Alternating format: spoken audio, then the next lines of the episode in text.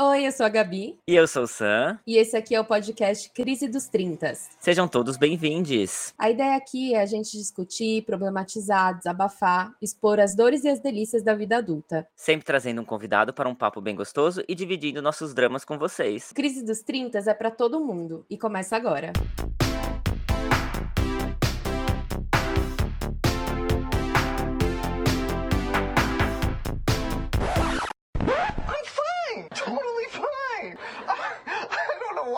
Coming out all loud and squeaky, because really, I'm fine. Antes de começar com a nossa convidada de hoje, a gente já pede para você seguir a gente nas redes sociais. Sim, a gente está lá no Instagram, arroba podcast, underline crise dos 30 e o nosso e-mail é crisedostrintas, arroba gmail.com. Gente, hoje a gente vai falar sobre o sonho de morar fora, que é algo que todo mundo cresceu, seja porque viu em algum filme, alguma série, ficou imaginando que podia ser a Sol em América ou uma modelo na Turquia, né? A gente tem sempre esse imaginário de que é a vida morando fora do Brasil. E a nossa convidada já morou em vários lugares, o ano passado partiu para mais um destino. Seja bem-vinda, Laís. Obrigada, muito obrigada, queridos. Estou muito feliz de compartilhar esse momento com vocês. E vai ser um prazer. A gente agradece. Muito obrigada por você ter aceitado esse convite. E bom, acho que a melhor forma é você começar se apresentando. Assim a gente pode saber um pouco mais sobre esse tour da sua vida. É, nossa, gente, que difícil. Bom, eu não tinha pensado muito de uma forma muito estruturada, mas enfim, sou. Acho que eu não poderia deixar de começar essa apresentação, talvez falando que eu sou uma pessoa de origem japonesa. Então acho que minha história já começa numa imigração, de certa forma, né? Mas, é, enfim, sou uma pessoa nascida e crescida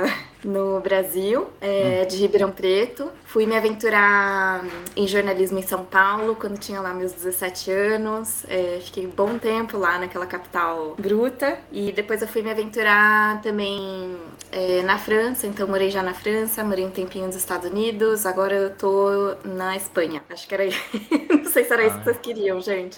Ai, arrasou, é isso mesmo. Era só um pequeno resumo mesmo. Acho interessante contar, na verdade, que a gente também se conheceu em uma dessas viagens, né? Quando nós dois morávamos em Dublin. Você nunca morou em Dublin, certo, Laís? Não, na verdade não. A gente se conheceu porque eu fui visitar a Gabi. Ah, é verdade, é verdade. Mas acho que eu já te conhecia nessa época, porque, enfim, nós tivemos. A Gabi já tinha apresentado a gente, a gente se conheceu pelas redes sociais. A Laís morava em Paris naquela época. E aí eu vim para Paris e a gente acabou se encontrando, a gente tomou um, um drink, enfim. Me perdi, perdi o avião, é, tive que dormir na casa da Laís, assim, de intrometido mesmo. Ela muito gentilmente me cedeu um pedacinho da casa dela para eu dormir é, é, depois de ter perdido do avião. Noite. Aí era a ansiedade de morar em Paris já. Quero saber, quando você sentiu vontade de sair é, do país? Quando que esse sonho começou? Gente, na verdade, eu não sei se era um sonho de morar fora, assim. Talvez eu tenha fugido um pouco dessa, dessa regra, assim. Eu não tinha uhum. me planejado tanto, né? Quando eu comecei a pensar em sair do Brasil. Mas eu tava morando em São Paulo e aí eu já tinha bastante vontade de continuar a estudar, principalmente numa questão de sustentabilidade, que era um tema que eu tinha me aproximado bastante no, no trabalho que eu tava. E aí eu percebi, enfim, né, fazendo as minhas, minhas buscas por cursos, que ou eu pagava o aluguel da minha casa em São Paulo, ou eu pagava um curso. Então, assim, era inviável ter os dois ao mesmo tempo. Uhum. E aí eu comecei olhar para outras opções fora. E aí eu cheguei na França, tem um sistema de educação pública muito, muito bom. Eu acabei aplicando para estudar na Sorbonne, na escola de comunicação deles. E eu fui, assim, sem duvidar, porque embora tivesse um custo mais alto, de fato, assim, né? De aluguel ou de gastos né, do dia a dia, Sim. tive nenhum custo com, com, a minha, com o meu curso. E acho que isso eu realmente não, não teria conseguido no Brasil. Então foi, foi assim que eu acabei chegando em Paris em 2015. E essa questão, assim, a ideia de, por mais que você tinha o objetivo de estudar, né? A ideia de você sair do país foi um fator que fez você pensar, ah, eu acho que eu não vou, é, ou o medo de solidão. Teve algum, alguma insegurança que passou pela sua cabeça? Gabi, acho que passaram muitas inseguranças mas elas foram principalmente financeiras, sabe? Oh. Acho, acho, que todo mundo entende essa questão. Pois é. é. Assim, era uma outra conversão e eu lembro que, enfim, o euro não estava na mesma conversão que está hoje, estava realmente, sei lá, metade, mas já era muito alto. Sim. então acho que para mim foi mais uma questão financeira. E eu lembro que eu fazia, enfim, já fazia terapia desde aquela época e eu trouxe bastante essa questão de de talvez estar um pouco mais longe da família é, e dos, dos amigos, né, que eu tinha ali em São Paulo, mas uma coisa que eu escutei dela, que eu acho que eu sempre levei pra vida, que eu não, nunca tive dificuldade, acho, de, de me relacionar com pessoas, de conhecer pessoas. Acho que sempre fui muito aberta nesse sentido. Tanto é que estou aqui nesse podcast Sim. com vocês. Então, assim, a questão social não foi, não foi a minha maior preocupação. Acho que foi mais a questão financeira mesmo. Você já falava francês? Você falava inglês? Como é que foi essa decisão? Cara, eu sempre adorei estudar idiomas. E por sorte, quando eu cheguei em São Paulo, olha, eu fui para São Paulo em 2009, né? Fazer fazer faculdade. Estudar algum outro idioma, acabei escolhendo francês, então desde que eu cheguei, né, desde que eu saí, na verdade, de Ribeirão Preto, eu comecei a, a estudar francês. E aí meu curso era em francês também, né, lá meu mestrado, enfim, meu trabalho final também foi em francês, então me ajudou bastante. Se bem que eu acho que talvez um choque que todo mundo que vai morar fora, assim, num país que, que fale um idioma diferente do seu, é, sempre se depara com o fato de que você chega lá e parece que você não aprendeu nada.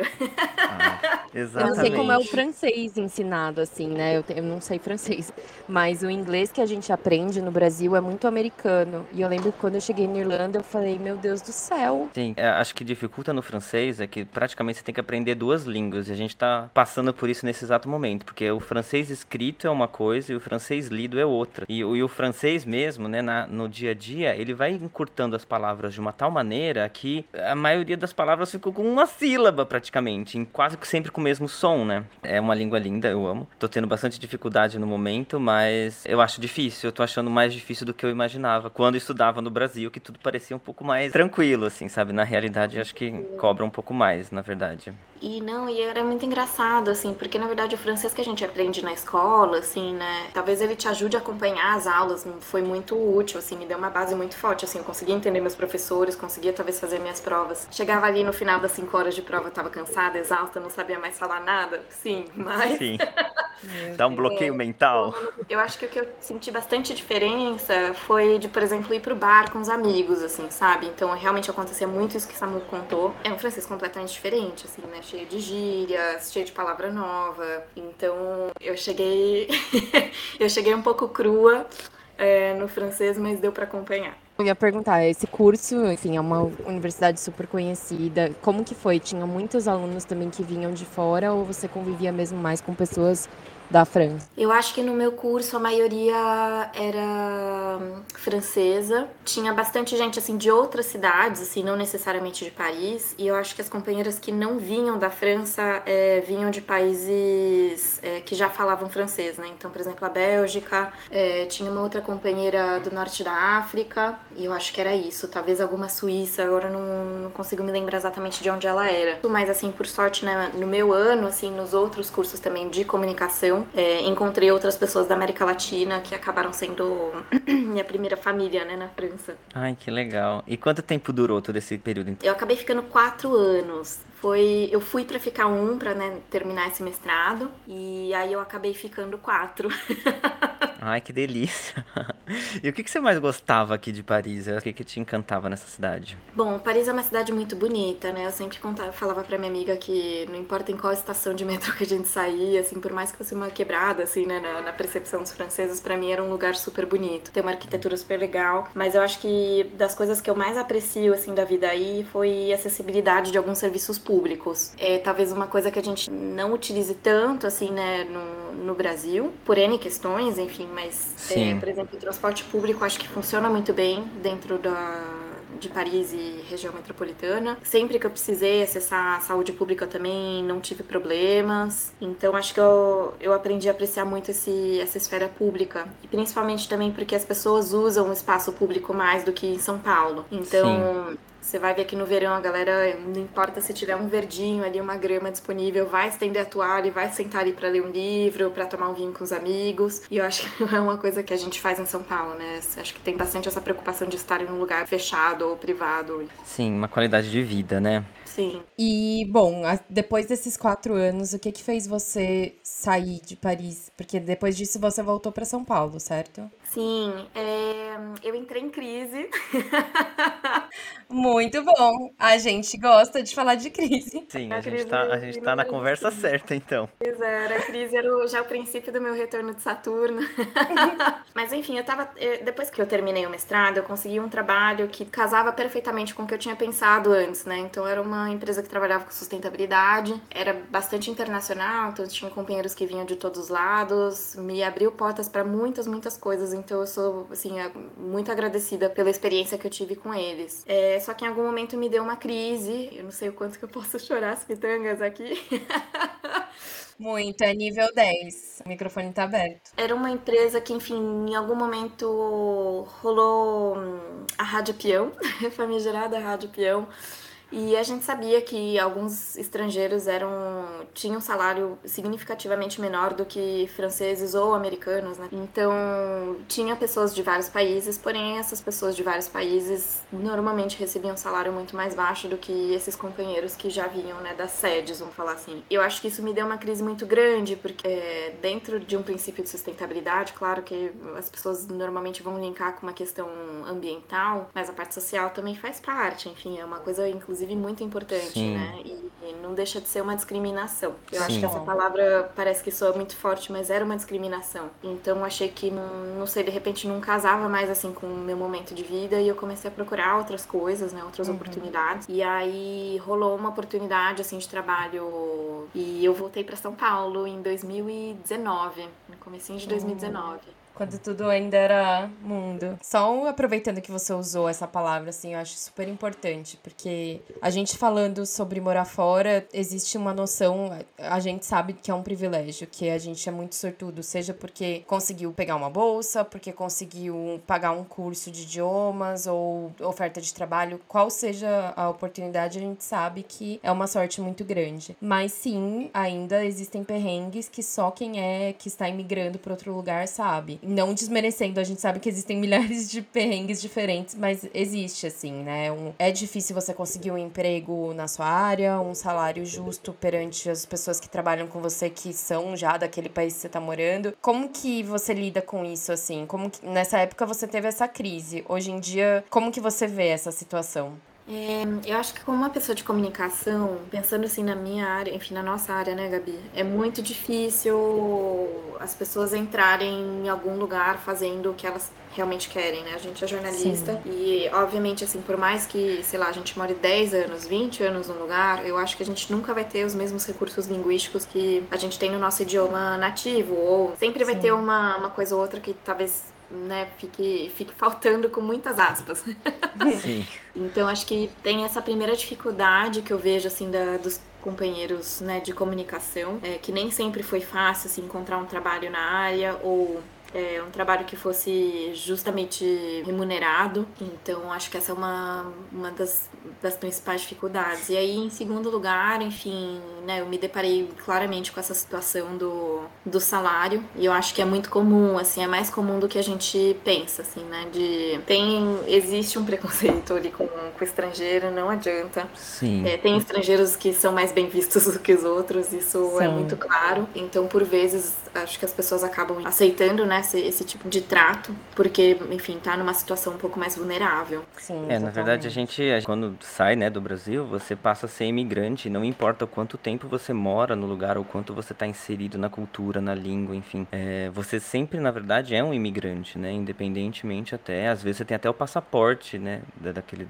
daquele lugar, enfim. Existe a discriminação, existem vários pontos, né, porque é muito idealizado a vida fora do Brasil. A gente pode falar um pouco sobre isso, acho que existe muito uma idealização tipo, né, qualquer foto, por exemplo, é, exposta numa rede social, pessoas embaixo comentam rica, assim, e na verdade é. a gente sabe que essa realidade é completamente assim, distorcida, né? Você sente que existe essa idealização, tipo, dessa vida fora do Brasil por parte, enfim, familiares, amigos, enfim, você Sem sente dúvida, isso? Samuel.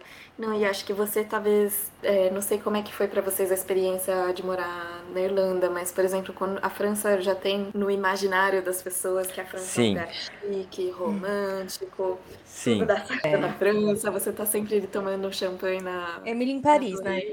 Exatamente, acho que a, a, impressão que as pessoas têm a meu respeito é que eu moro num apartamento, cobertura de frente para torres, assim, que tem, enfim, Nossa. todos os serviços disponíveis, meu Deus do céu, é, exatamente, mal sabem. Acho que a Irlanda não tem a idealização porque eu, eu tenho uma amiga, né? Também vocês todos conhecem, que é a Mari, que é a única pessoa que eu conheci que falou: eu sempre quis morar na Irlanda. O resto é meio que a nossa, a minha decisão, que é eu fui para lá para estudar. Jamais imaginei que eu ia ficar morando lá o tempo que eu fiquei, mas era muito uma questão de aonde eu posso ir para estudar e trabalhar, ponto, assim. E já sabendo o quanto. Quer dizer, eu não imaginava que seria tão difícil conseguir um emprego na área de comunicação. Mas é muito difícil, assim. É, é muito duro. Mas existe, eu, eu vejo, realmente é o que o, que o Sam comentou. Qualquer foto que você posta, qualquer viagem que você faz, ninguém sabe o que, que veio por trás daquilo. Que é uma promoção da Ryanair que tá 10 euros o voo, ou que você, sei lá, sabe? O, o que você deixou de comprar e adquirir, você dividindo casa com 5, 6 pessoas que você nunca viu na vida para você poder ganhar em outras coisas. É realmente muito idealizado e é, é preocupante vender essa realidade quando você vê uma influencer fazendo intercâmbio e mostrando maravilhas, porque, cara, é, é, é uma realidade diferente, sabe? Do que todo mundo pensa. Cara, é Sim. é muito diferente. Eu acho que esse ponto que você tocou também, Gabi, de tipo, ter que dividir casas, Nossa. ou sabe, as pessoas não sabem em que condições você está exatamente morando, né? Então, cara, eu lembro que, principalmente quando eu tava na França, que acho que foi uma coisa que eu comentei mais, né, quando eu fui, as pessoas ficavam ensandecidas de, sei lá, sabe, achavam que a vida era incrível, família também, nossa, que chique. Só que, sei lá, eu tinha dividido um apartamento minúsculo com, com um amigo no começo. E eu mudei muito, muito de lugar. Era um lugar muito instável, sabe? E aí, uhum. talvez assim, mais pro fim da minha, minha jornada na França, desses quatro anos, eu percebi o quanto que me faltava ter um pouquinho de estabilidade, tipo, num, num apartamentico, sabe? Sim, não era nem que eu precisava sim. de um espaço gigante, bonito, nem nada assim, mas é, eu mudei mais de dez vezes, assim, nesse período. Toda vez que eu tava em Paris, eu mudava, assim, com uma frequência a cada, sei lá, três meses, seis meses, porque era sempre lugares temporários. Depois eu ainda fui para Nova York, então eu fiquei nesse trânsito e para algumas pessoas isso pode parecer um grande sonho e realmente uhum. me trouxe muitas coisas bonitas, eu não, não é uma reclamação, mas essa questão de não ter um lugar foi muito ruim para mim, emocionalmente, Sim. sabe? É, porque quando você não tem uma casa, parece que você não tem um uma raiz num lugar que você já não tem raízes, né? Aqui excluindo toda, toda a dificuldade que é fazer amizades, assim, acho que todo mundo aqui pode contar um pouco sobre como é,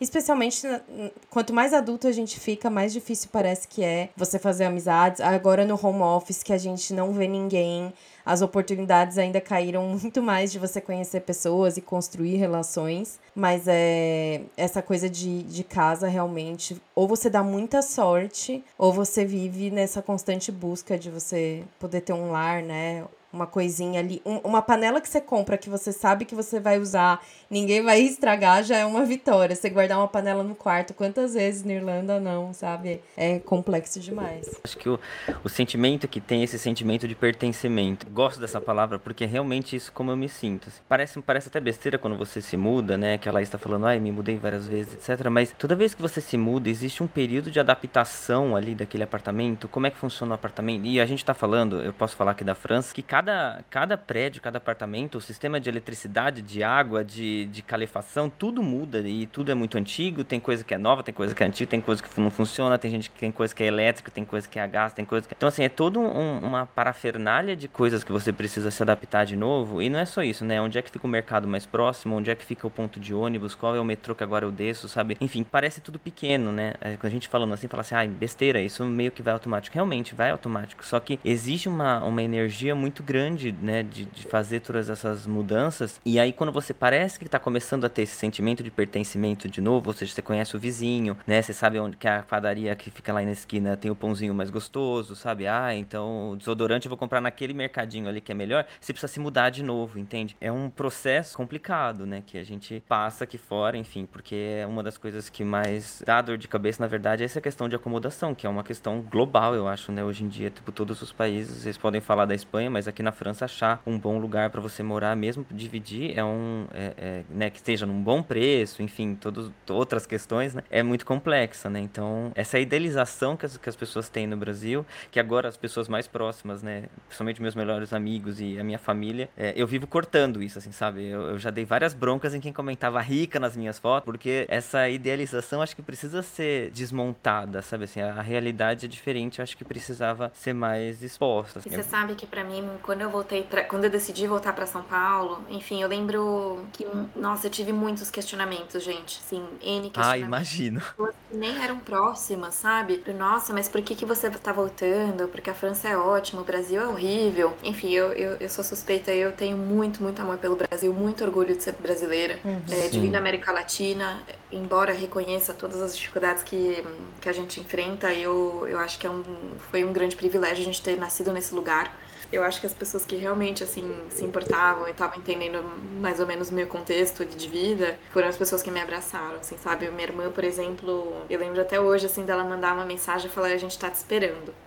Ai, Ai família é tudo de bom, não? Assim. Mas é muito engraçado como é, esse questionamento ele varia do que você está indo fazer, né? É, o seu relato, como já comentei, é completamente diferente do meu. Na verdade, estudar inglês para mim foi uma desculpa porque eu precisava do visto. Mas o tanto de questionamento que eu tive de por que, que você tá largando o Brasil para você ir. Eu fui garçonete três, dois, três anos da minha vida ali. E todas as vezes que eu encontrava alguém do meu ciclo, tanto de de universidade, parentes, assim, não meus pais nem a minha irmã, mas parentes, tios e tias, era uma um olhar de fracasso, de como assim você largou sua profissão para você ir para lá? E aí, quando você volta, você tem os mesmos questionamentos de por que que você tá aqui? Se lá é melhor. Então você não, sabe, parece que a cobrança é infinita você nunca vai acertar, né? tipo... Deixa eu viver minha vida. Você tem que responder assim, deixa eu viver minha vida, sabe? É. Mais ou menos isso. Mas a gente podia falar de perrengue. Qual perrengue que Nossa. você acha que as pessoas não têm ideia de que a gente passa aqui fora? É, Laís, o que, que você acha? Perrengues são muitos, né? Cara, perrengue tem. A gente podia passar esse episódio inteiro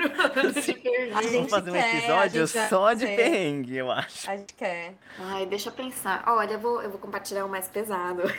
ah, isso. A gente gosta de história pesada.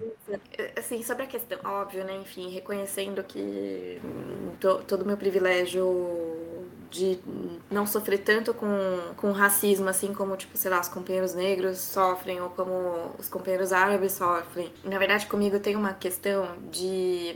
Quando eu tava na França, principalmente nos Estados Unidos, as pessoas me olham, enfim, para quem né, tá ouvindo, é, eu tenho aparência asiática, porque eu sou de família japonesa. Da mesma forma que, por exemplo, quando a gente tá em São Paulo, todas as pessoas que parecem asiáticas são japas, mesmo Sim. não sendo todas de família japonesa. Uhum. Quando a gente vem pra cá, pra, é, né, para a França ou para os Estados Unidos, eu era principalmente reconhecida como chinesa, às vezes vietnamita. É, então, nossa, passei muitas questões de tipo pessoas me xingando. E teve um episódio que eu tava até pensando antes de, de entrar aqui com, com vocês, né, que eu lembro que eu tava voltando para casa um dia de noite depois de um bar com os amigos. Morava tipo, sei lá, 10 minutos andando do lugar, né, onde onde a gente tinha saído e tava vazio já porque tava tarde, um senhor tava caminhando em em direção oposta. E aí eu parei na avenida pra mudar de música no Spotify. E ele fez questão de me dar uma ombrada e saiu me xingando de prostituta.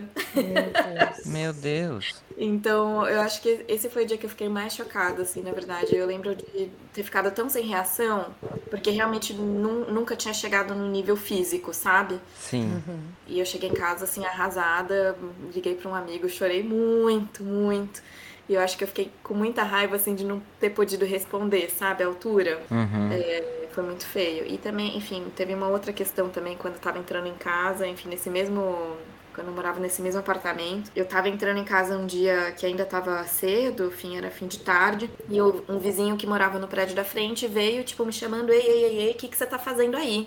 É, e eu falei, eu tô entrando em casa, né? Tipo, não entendi o que que tava acontecendo de, de cara. E aí ele abaixou a bola, ele falou assim: Ah, me desculpa, é que a gente tá tendo um problema, que tá entrando prostitutas no nosso prédio. Meu Deus. Vocês não estão tendo esse mesmo problema aí no seu? E aí nesse eu, esse eu respondi.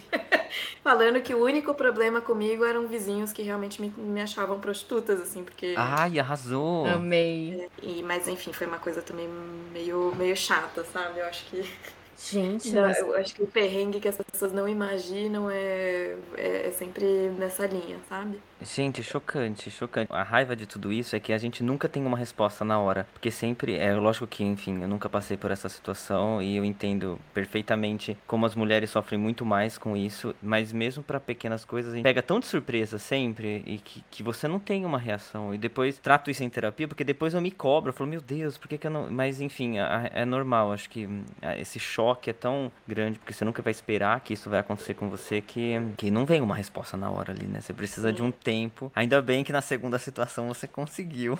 Pois é. Sim, dar uma resposta. Mas é, isso acontece, acho que maiores situações traumáticas que você não sabe como reagir, né? E esse preconceito também, talvez por ser uma mulher sozinha, caminhando, essa conexão automática de que você tá ali. É que nem quando às vezes você tenta entrar em algum país.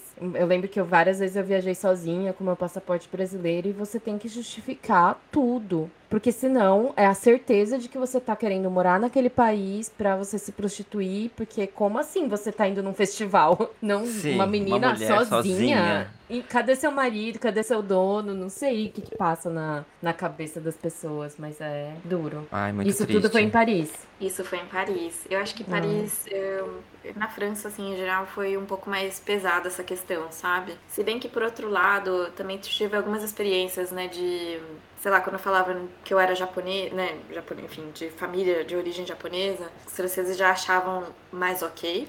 o que também. Ah. Mas esse questionamento, né? Mais ok por quê, né? Tipo, tá tudo bem uma pessoa ser de uma família japonesa e não de uma família chinesa, sei lá, né, gente?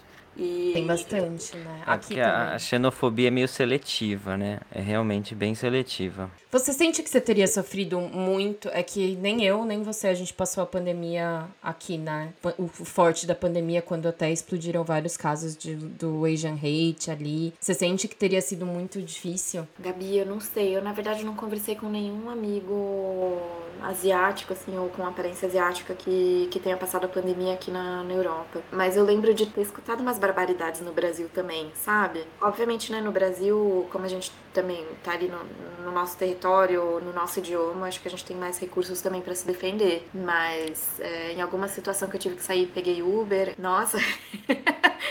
Enfim, nem vale a pena assim, retomar essa conversa, mas ele falou umas barbaridades, assim, de. Não diretamente para mim, mas, né, obviamente, trazendo essa fake news, assim, de que o vírus tinha sido criado pela China e Sim. espalhado. Ai, meu Deus. Como você acha que as pessoas veem o Brasil aqui fora? Nos países que você já morou, enfim, todos os seus amigos que não são brasileiros. Eu acho que brasileira é muito sexualizada. Não sei, gente, tem que pensar um Fim. pouco. Como é... É. Já explicou tudo. Brasileira Não. sexualizada. Podcast acabou. É. Por hoje é só, pessoal. Por exemplo, a Irlanda, ela- eu nunca tive nenhum tipo de preconceito em ser, em ser brasileiro. Quando você diz que você é brasileiro, eu acho que você é muito bem visto. Sei lá, as pessoas meio que é, veem o brasileiro, enfim, como mu- muito feliz. Eu acho que eles entendem, né, que a gente é muito feliz. E realmente o brasileiro tem, né, com as catástrofes que a gente vive no Brasil, né, principalmente nos últimos anos, a gente é conseguir ainda sorrir, ser feliz, é, é realmente um dom, né? Então, isso. Só que eles não se aprofundam muito, eles não sabem muito. Sabem ali o Pelé, o Neymar, né? Alguma coisa assim. E aí, quando eu me mudei aqui pra, pra Paris, eu sinto que os franceses, eles entendem muito mais do Brasil, né? Então você fala, tipo, ah, eu sou brasileiro, as pessoas, além de, enfim, de ser muito bem, bem visto, porque as pessoas ficam ali, ah, que legal, não sei o quê. As pessoas já, ah, eu já fui pro Rio de Janeiro, ah, eu conheço Salvador, ah, eu sou fã do Milton Nascimento. Aí você, fala, nossa, Tipo, né, é, te dá um, ou seja, as pessoas elas se aprofundam um pouco mais. Eu acho que os franceses gostam do Brasil e dos brasileiros em geral, apesar de ainda ideal do francês, né? É, o Brasil ainda continua ali, o Brasil da década de 50, modernista, né? Bossa Nova, Rio de Janeiro, né? Tipo, eu acho que o Brasil acaba sendo bem visto por ter essa, né? Essa, acho que essa diplomacia, essa felicidade, né? Que as pessoas colocam que o Brasil é tudo um povo feliz, não é? Sabe? Então, eu, eu acabei nunca sofrendo. Só que, enfim, como homem, né? E, enfim, eu também reconheço os privilégios que tenho de ser loiro de olho azul, então isso com certeza facilita muito mais o, o olhar, né? A meu respeito. É, e com mulher, olha só, vocês já conseguem ter uma visão completamente uhum. diferente, que é essa sexualização que realmente existe, né? Mas acho que na Irlanda talvez tenha isso. Qualquer comentário de, mas você nem parece brasileiro que você deve ter recebido já. Sim, isso muitas vezes. Muitas Também. vezes. Gente, já me confundiram com Irish. Uma mulher trabalhou comigo durante vários uhum. anos, assim, vários anos não, foi uns cinco meses. A mulher trabalhou comigo no meu inglês, no meu inglês, gente, pobre, tadinho. Hoje o meu inglês é razoável, naquela época, coitada, era assim, olha, só pela misericórdia. E a mulher, depois de cinco meses, descobriu que eu não era irlandês, assim, ela, ela ficou até revoltada, ela, ela, não, ela não queria acreditar. Sabe assim, pena que eu não tinha inglês suficiente para falar minha senhora. Você não consegue ver a minha, meu nosso diálogo não acontece. Talvez ela então... tenha confundido ali, fala, nossa, esse cara aqui tem um acento de irlandês. É. Ele Será deve ser lá do interior. Sim, sim, sabe? Ai, ó, ó, ó, um irlandês raiz aí, sabe assim? Coitado de mim, gente, coitado. Deve falar Mas, é, gaélico. Ela achava que você Pode ser, pode ser, porque fiquei inconformado, assim. Enfim, então, sim, acontece. As pessoas viram muito. Para vocês também devem acontecer, né? Mas, tipo, então, nossa, eu você sou não parece asiática. Para mim é sempre mexicana, filipina e é, nunca é japonesa, nunca é brasileira. E explicar o A mais B do meu nome, sobrenome. É meio mas cansativo essa, isso, é, né? Mas essa conexão é instantânea, tanto na Irlanda, aqui na Espanha menos assim, mas essa conexão da brasileira sexualizada, você tá buscando um passaporte, essa isso é uma das coisas piores. E, e na Inglaterra também. Cheguei a uma vez teve um sério problema num restaurante que eu trabalhava, que era a discussão do Brexit na época, e aí a mulher tava falando com outro inglês, falando, é, mas isso é um absurdo, porque por causa desses imigrantes o meu marido não ganha o que ele realmente merece. Aí ela falou, vocês têm que se fuder e voltar pros seus países. Aí ela virou pra mim e falou assim, você não, porque você tá aqui tranquila, trabalhando no seu barzinho. Aí eu pensei, ah, entendi. Então, para eu servir Sim. a senhora, tudo bem. Aí eu é, é, mais do que merecido, né? Eu estar tá aqui ganhando o que eu ganho. E aquilo para mim foi muito marcante, porque a Inglaterra é a minha Paris. Eu sempre amei, sempre sonhei em morar lá. E, e so, sofri bastante preconceito lá, assim, coisas que eu não esperava. Como se o meu único lugar de pertencimento era num, num emprego que não fosse em que eu não aparecesse, em que eu apenas servisse ao próximo, sabe? Foi, foi bem estranho, assim. Fiquei pensando também aqui que, tipo, quando eu tava. Sobre essa. Fazendo uma conexão com o que o Samu falou um pouco antes, realmente a França aprecia muito o Brasil, a cultura brasileira, porque gosta muito da música brasileira, por exemplo. Acho que é uma das coisas realmente que as pessoas sempre falam, né? Por outro lado, quando eu tava nos Estados Unidos, é, Brasil é latino e eles hum. não gostam de latino. então, assim, meio que ser, ser né, de, do Brasil não me ajudava. Sim. E aí aqui na Espanha, eu senti que as pessoas foram mais amáveis. Eu não sei se também tinha mais mais recursos assim para me colocar ou se eu realmente tive muita sorte de encontrar pessoas assim, mas em algum momento Cara, existe também ainda uma imagem assim do Brasil como um lugar que precisa do brasileiro que precisa sair do Brasil porque é um lugar muito pobre, é um lugar muito sofrido. E assim, a gente passa por muitas dificuldades. Realmente, a América Latina é o né, o continente mais desigual do planeta. A gente não tem muitas coisas que, que, enfim, que são básicas, né? Tipo, sei lá, ter segurança, como eles talvez tenham um pouco mais aqui. Mas eu, eu também detesto, assim, me deparar com essa coisa do tipo, ai, vocês são pobres, coitados, assim, não é real, sabe? Isso sim, não é real. Sim, bom, você acabou de mencionar que agora você tá na Espanha. Então, assim, voltando para sua história, você passou um tempo em São Paulo e agora você é, voltou, né, para Espanha. Como é que foi essa, essa transição? Por que você retornou para a Europa? Gente, um pouco antes da pandemia, o grande pedido assim que eu fiz para o universo era um trabalho remoto. Olha. E aí o universo me devolveu um trabalho remoto na pandemia. É, eu, eu, Devolveu pode, pode até remoto. ser, pode até ser que a gente tenha uma pandemia aí por causa do seu pedido. Você tem que especificar muito bem, viu, Laís, na próxima gente, a gente vez. tem que ser muito claro com o universo. É. A gente pedia tempo pra ficar em casa e aí rolou o lockdown. Ele Ou deu, seja, mas deu de ele forma deu. errada. Ou seja, se você É. não especificar bem o contrato, mas enfim, ah, você queria trabalhar de casa. Eu queria muito, assim, na verdade, ter um pouco mais de, de liberdade para ir conhecer outros lugares, sabe? É engraçado, assim, também dando só umas idas e vindas aqui na história, mas quando eu tava na França, eu lembro que eu, eu cheguei com uma expectativa de viajar muito mais. E não dava, assim, porque ou porque tinha muita coisa para fazer depois do trabalho, é, ou não tinha dinheiro, enfim, sempre ficava meio condicionado, né? Você mora, sei lá, na, naquela cidade, mas você também vive ali, né? Você trabalha, você, tipo, tem as suas contas para pagar, então você acaba não saindo tanto, ou, ou pelo menos eu não consegui viajar tanto quanto eu queria. Então, É eu mais uma idealização, na verdade, né? Exato. É mais uma das idealizações. Eu também pensava a mesma coisa. Eu não tô te cortando, mas é só realmente pra falar que eu também pensava a mesma coisa. E, e aí eu consegui o trabalho remoto depois disso tudo, e por acaso ele veio junto com a pandemia, que, né, querendo ou não, também foi um grande privilégio, porque teve muita gente que teve que se sacrificar e, né, e batalhar, Sim. sair pra, pra trabalhar, enfim. Mas também não, não, não, não posso dizer que foi fácil, porque realmente, enfim, acho que não foi fácil pra ninguém, né? E aí aconteceu que hum, eu comecei também a procurar outros, outros cursos, enfim, eu acho que eu sou uma pessoa que sempre vai estudar quando possível. E eu tô, desde, né, desde que eu voltei pro, pro Brasil, tô trabalhando bastante com, com esse terceiro setor, né, ONGs e OSCs, né, que a gente fala, Organizações da Sociedade Civil. E hum, bastante pensando, tipo, no que talvez as pessoas coloquem numa caixinha de desenvolvimento sustentável. E aí eu encontrei um curso, enfim, comecei a procurar também, encontrei esse curso hum, bem bacana, que é da, da Universidade Complutense, junto com a Politécnica de Madrid. E eu comecei a estudar em setembro do ano passado. Então, por causa da pandemia, a gente estava, né, uma parte online. Pra mim tava super conveniente, porque eu não tinha tempo de deslocamento nenhum. Enfim, entrava ali cinco minutos antes de começar a aula e tava tudo certo. E aí aconteceu que em janeiro desse ano, a comunidade de Madrid abriu, enfim, um pouco nessa pressa de reabrir as cidades e voltar, né, a girar um pouco a economia. E as universidades não fugiram dessa regra, então eles falaram basicamente ou vocês vêm pra cá, né, pra quem tá remoto, vem pra cá presencialmente, ou vocês deixam curso. Aproveitando o trabalho remoto, acabei decidindo vir pra cá, né? Então você continua trabalhando pro Brasil, mas agora é, morando, enfim, em Madrid. Eu, tô, eu tenho dois trabalhos. Eu sempre penso naquele, naquela série Everybody Hates Chris. Eu não preciso disso. Rochelle, meu marido tem dois empregos. Mas, olha, coitado, cara realmente.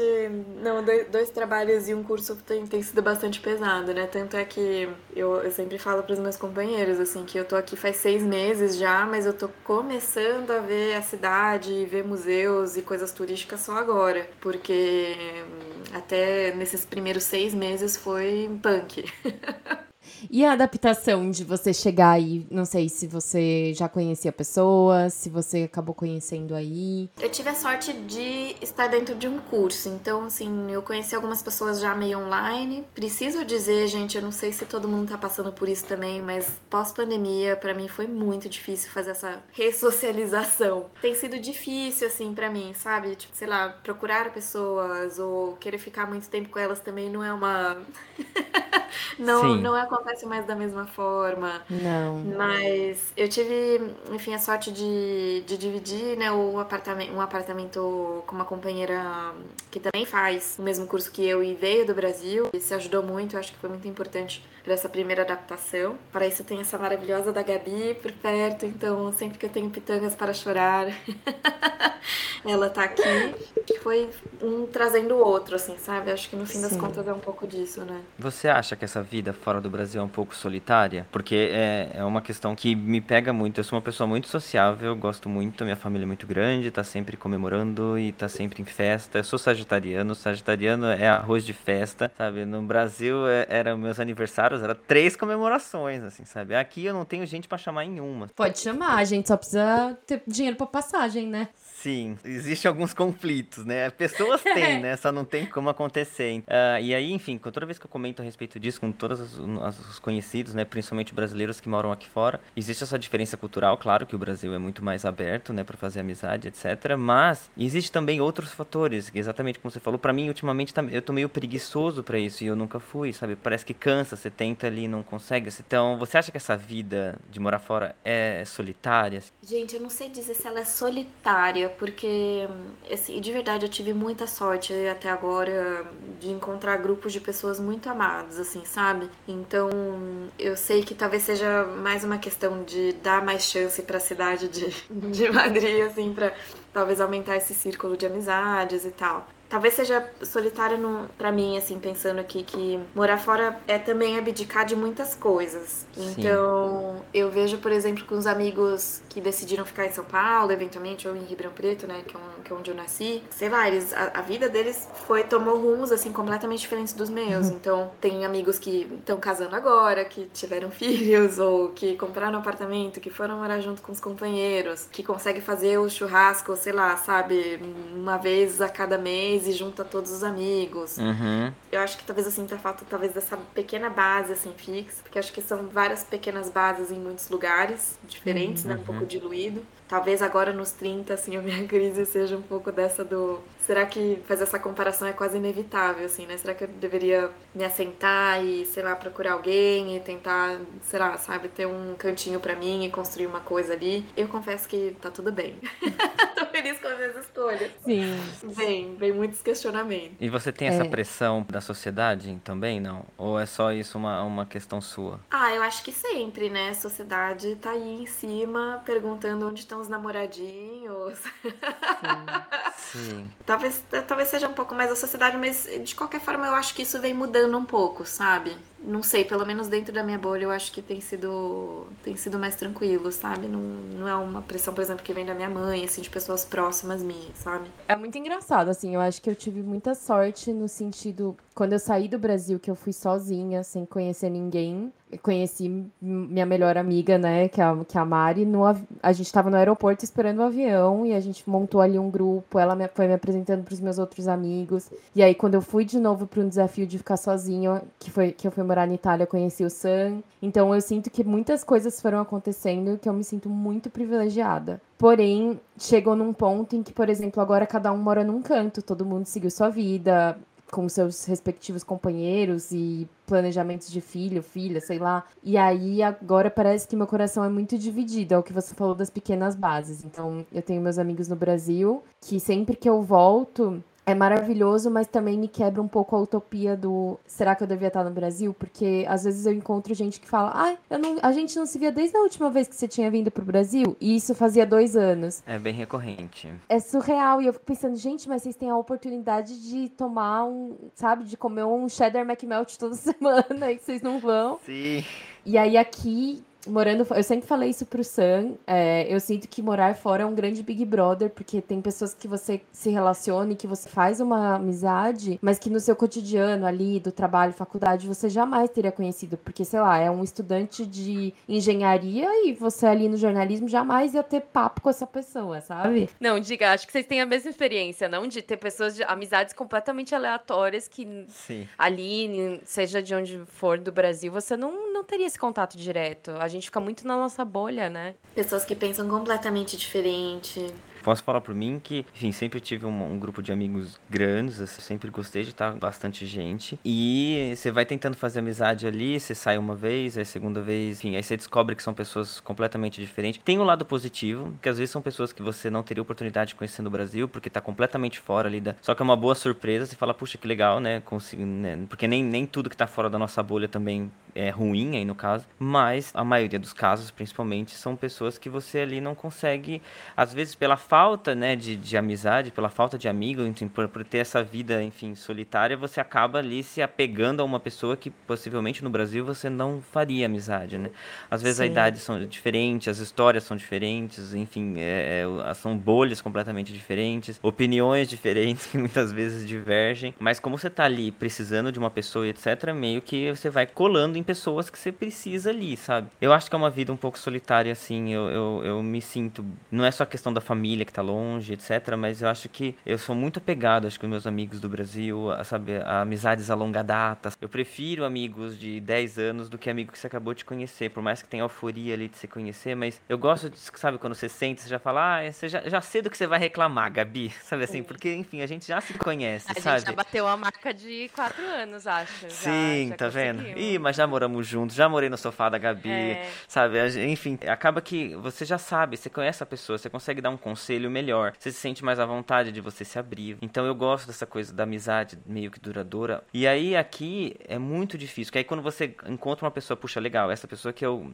posso levar pra vida, a pessoa se muda, por exemplo, porque a instabilidade da gente morar aqui, olha só, a gente tá falando, somos três pessoas que, no fim, já moramos em vários lugares, já nos encontramos em algum deles, uhum. sabe assim, e ainda continuamos, enfim, mudando. Quem sabe onde a gente vai estar daqui a uns anos, né? Então, eu acho um pouquinho solitário, assim. Eu me sinto mais, assim, solitário, principalmente inverno, enfim, é outra cultura, as pessoas não são tão abertas, então passa um pouquinho de dificuldade com isso, assim, sabe? Isso, claro que a gente persiste, né, tal, mas é um dos principais motivos, por exemplo, eu, eu volto pro Brasil para ver as pessoas, principalmente, porque é disso que eu sinto falta, né? das pessoas que já estavam na minha vida. Ai, sim, e açaí, por favor. De pastel. De sobremesa. Eu sinto que existe uma beleza, assim, que às vezes eu me pego. Quando eu tô muito, me sentindo muito sozinha, tem uma coisa que me bate que é que legal que eu tenho muitos amigos, muitos amigos que são muito importantes para mim, cada um tá em um canto. Então, sei lá, você tá aí na França, eu tenho amigos nos Estados Unidos, meus amigos do Brasil, a lá que tá mais perto, sabe? É muito bom, porque talvez eu esteja num sábado à noite aqui sem ter nada para fazer, mas não é porque essas pessoas que eu amo tanto não querem estar comigo, é porque elas estão em lugares completamente diferentes, mas elas ainda existem e estão em algum lugar e a gente vai se ver daqui cinco anos e, nossa, vai ser como se eu tivesse visto ontem, assim, que a, até o que aconteceu comigo e com a lá. A gente ficou três anos, eu vi você antes da pandemia, quando eu fui pro Brasil, e aí a gente gente se e parece que eu tive ontem e maravilhoso, assim, sabe? Total. Gente, mas você sabe, uma coisa que. Esse lance de estar longe e estar bem ou não, enfim, né, das pessoas que a gente, que, enfim, que a gente tava comentando aqui. Eu tive uma conversa muito importante com um primo meu que morou muitos anos no Japão. E meu tio, que é pai dele, continua lá até hoje. E eu, eu fiquei muito, assim, com. Mind, como é que eles falam? Mindfuck, né? Pensar em como essas diferenças culturais entre Brasil e Japão pegam. Então, por exemplo, no Brasil, acho que é sempre muito sofrido, sabe? Essa coisa do estar distante das pessoas que a gente ama, da nossa família principalmente. Eu lembro, inclusive, que no momento assim de, sei lá, sabe, sair da, de Ribeirão, né, que tinham muitos amigos também saindo da cidade porque foram estudar em outro lugar tal. Tinha alguns amigos que não podiam sair de Ribeirão porque as famílias eram muito apegadas, assim, não deixava de jeito nenhum, Sim. não ia apoiar financeiramente a pessoa. E aí, tendo essa conversa com meu primo, ele voltou pro Brasil depois de muitos, muitos anos de Japão e a gente se encontrou recentemente recentemente, assim, antes de eu, de eu vir pra cá, e perguntei para ele se meu tio tam, também viria, porque na verdade, gente, eu, eu vi meu tio quando era uma bebê, então assim, eu não tenho uma imagem do meu tio, uhum. eu e ele, assim, no tete a tete, né? É, sei lá, ele me manda e-mails até hoje, com muitas fotos, assim, acho que ele é o tio que mais se comunica ah. comigo, mas a gente não, não se vê há muito tempo. E eu perguntei pro meu primo, né, você acha que ele vem pra cá, né? E ele falou, cara, eu acho que não, porque a última vez que a gente se viu, ele falou, enfim, que a vida dele é tá, tá lá no Japão e disse que se aquela fosse a última vez que ele fosse ver meu primo, que ele ia ser uma pessoa incrivelmente feliz, porque ele via meu primo realizado. Então, é, pode parecer assim muito louco, né? De falar assim, nossa, como assim a última vez que ele vai querer ver o filho dele, né? Que absurdo, não vai encontrar pro Natal, pro, uhum. sei lá, lá, uhum. é, para essas datas importantes, mas sei lá, eu acho que me pareceu muito bonita essa perspectiva, não é Sim. é talvez uma questão geográfica, assim, né? Óbvio que é sempre muito bom você curtir com seus amigos, abraçar e beijar, e a gente tem muito essa coisa do toque, né? Mas ao mesmo tempo a gente tem que. Tem, tem N formas de você estar presente. Ah, gente do céu, foi uma aula agora. Nossa, é. É verdade. Quando eu saí do Brasil, as minhas sobrinhas eram pequenas ainda, enfim, sete anos atrás. A mais nova tem 11 anos hoje. Eu tinha muito medo de perder esse contato com elas. Eu tinha muito medo de desaparecer tudo que eu tinha construído, né, para ser o melhor tio. Não, tô brincando, para ser um, tio, um bom tio, assim, sabe? Um tio próximo. Imagina e... nunca vai se acabar Samuca. Então, e não acaba. Eu percebi que isso não acaba. A gente tem ainda nossos contatos, a gente conversa toda semana. É, tô devendo para elas uma carta. Elas vão fazer uma cápsula do futuro, vão enterrar uma cápsula. Elas querem uma carta minha para ser desenterrada daqui a 10 anos. É, elas escolheram algumas pessoas para escrever uma carta e colocar dentro dessa cápsula que elas vão fazer e me escolheram. Então eu percebo que realmente tipo, é, não adianta. Às vezes você é vizinho da pessoa, mora na mesma rua, está muito próximo e não tem uma boa relação sendo aqui de longe, se ainda continua. Não tem o contato físico, é verdade. Faz falta? Faz falta. E a comunicação hoje em dia, né? Internet, tudo que a gente tem disponível ajuda muito nisso, né? É, um, é uma evolução pensar assim, né? É muito. Realmente é muito bonito.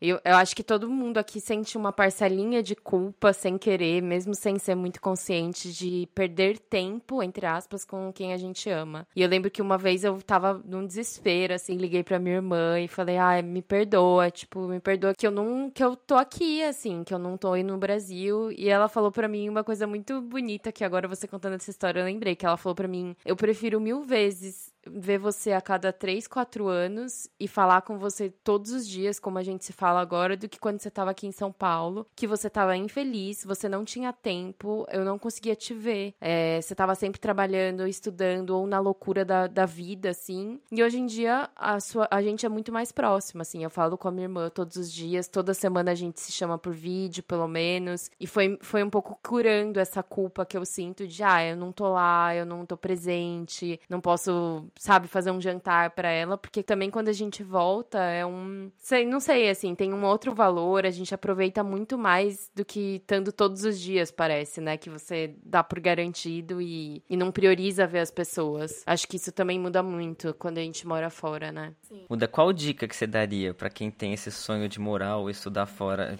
Ih, Gabi, começa você aí. Dica. É. Cara, faça terapia.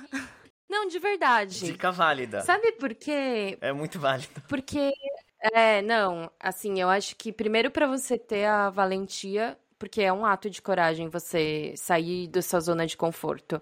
De novo, assim, acho que a gente é muito privilegiado, seja porque conseguiu um, um estudo, um emprego ou juntar dinheiro para fazer um curso, mas é um ato de coragem. Não é todo mundo que nasce com essa vontade de viajar. Eu tenho vários conhecidos, amigos, que não têm vontade nem de ir de, pra São José, sabe? Tipo, ah, tô aqui, eu gosto da minha cidade, tá tudo bem. E também por conta de todos esses questionamentos que surgem, porque você sai com uma idealização de eu vou trabalhar trabalhar, eu vou ganhar em euro, vou ganhar em dólar, eu vou conhecer o amor da minha vida, eu vou conseguir juntar dinheiro para comprar uma casa, eu vou fazer vários amigos gringos. E você precisa ter um equilíbrio, sabe? Então é bom você ter alguém para te dar um respaldo, assim, sabe?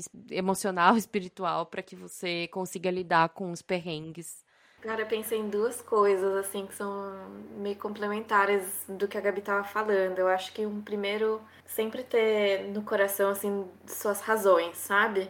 Que são únicas, né, gente? Cada um tem seus motivos para querer sair, para querer ir para aquele lugar. Acho que a gente se questiona o tempo inteiro, principalmente quando vem esses perrengues, assim, do tipo, puta, será que eu devia ter feito isso? Né? Mas eu acho que quando a gente volta para esses para essas razões, pra gente sempre tê-las por perto, porque eu acho que acaba em uma base também pra gente continuar firme. E também, por outro lado, realmente o que a Gabi falou, cara, acho que a gente tem que ser muito flexível também, sabe? Então treine muito a flexibilidade de aceitar que as coisas nem sempre são, quer dizer, né? Ou quase nunca são do jeito que a gente quer, assim, né? Então tem perrengues que vão vir, mas também tem coisas muito bonitas que vão vir. Então acho que a gente também tem que com um pouco de coração aberto e flexibilidade, sabe? Ai, arrasou, gente. Arrasou, adorei. E qual que é a sua dica, Sam? Olha, eu compartilho de vocês. Eu ia falar uma, a Laís acabou falando. Eu acho que a gente tem que se lembrar o porquê que a gente tá fora do Brasil todos os dias. Você não levanta e fala, por que, que eu tô aqui, sabe? Parece que não vale a pena, porque é tanta coisa que a gente passa, é tanto perrengue, é tanta dificuldade, enfim, cabeça não abre, ela explode, né, na verdade, porque você tem que aceitar tanta coisa, você tem que ouvir tanta coisa, tanta coisa que você tem que entender, gente.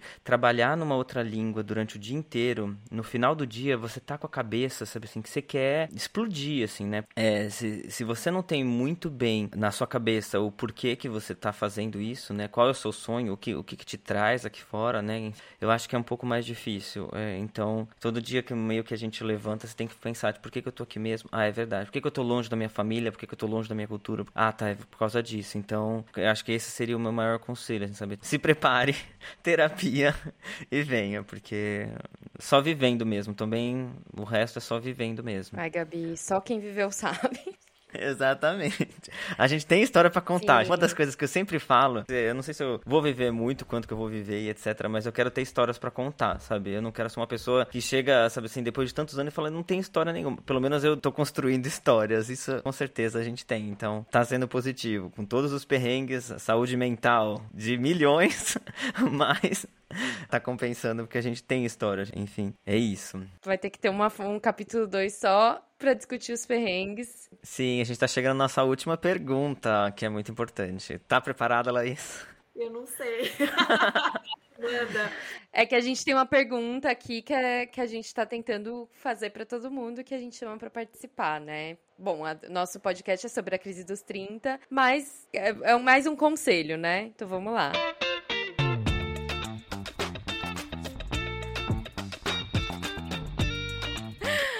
A gente tem essa musiquinha que é a da revelação. Bora lá, Sam. Ai, a gente adora, a gente fica dançando aqui.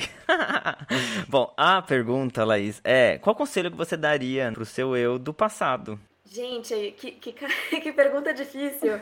É... Reflexiva. Eu fiquei pensando muito sobre isso. Eu acho que talvez uma. Se eu, se eu pudesse voltar, ia me dizer para não, não sofrer tanto com essa falta de pertencimento que me aterrorizou por muitos anos, assim, desde que eu saí uhum. do Brasil e voltei pro Brasil e depois saí de novo. Então, eu acho que talvez. É, enfim, a gente conversou bastante sobre isso hoje, né? É, é um sentimento bastante recorrente, bastante comum, assim, quem vai morar fora, né? Do tipo, a gente de repente não pertence ao lugar para onde a gente vai automaticamente mas aí você saiu do Brasil, então você também já perde talvez um lugar ali que você teria se você tivesse continuado. Eu acho que de repente assim, pra, eu, eu consegui entender mais recentemente que, que eu nunca vou perder esse lugar, assim, sabe? Eu acho que eu sempre vou ter esse pertencimento, tipo, sei lá, o amor que eu tenho pela minha família, é, do carinho que eu tenho ali com, com os meus dois sobrinhos super gostosos, maravilhosos, dos trabalhos que eu tive a chance de conseguir e, e né, tenho desenvolvido até agora. Então tem algumas pequenas coisas que vão formando essa estrutura nossa, né? E não é necessariamente um lugar geográfico, sabe? Que por vezes é legal, né? Você ter seu espaço, que a gente tava falando sobre ter o cantinho, eventualmente colocar seus livros, comprar uhum. uma panela diferente, sei lá. Encher a casa de planta. Exatamente. Mas assim, cada um tem uma forma diferente, né? De, de criar essa, esse, esse mundo, assim, né? Esse, que, que é muito único e não é um espaço físico, geográfico, assim, sabe? É, pode ser muitas coisas. Eu acho que eu vim entender isso mais recentemente só. Então talvez meu conselho seja não sofrer tanto por falta de pertencimento e tentar achar essas bases tão diversas que a gente tem e que, e que ajudam aí no, nessa trajetória toda. Ai, perfeita, né? Não podia ser diferente. Ai, foi incrível, foi incrível. Laís, obrigado, obrigado. A gente Muito. não tem como te agradecer. Você é incrível, você é maravilhosa. Sim. A gente vai se ver mais vezes, vai se reunir mais vezes, eu espero.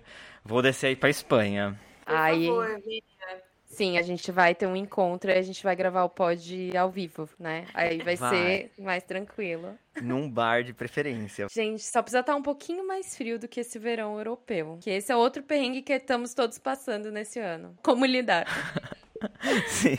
É um tema um próximo. Um próximo. Mas, Laís, obrigado mesmo por ter participado. Foi incrível. Obrigado. Obrigada, Você é... queridos. Obrigada a vocês pelo, pelo momento de terapia aqui. Ah. ah, é a gente que agradece. Essa história é linda. Você é maravilhosa e com certeza uma inspiração pra gente. Espero que quem escutar também se sinta motivado pela sua história, porque você é incrível. Obrigada. Sim, muito obrigado por você que ouviu a gente mais uma vez. Esperamos que você tenha gostado e a semana que vem a gente tem mais um episódio. Sim, obrigada. Até. Beijo, tchau. Beijos, tchau.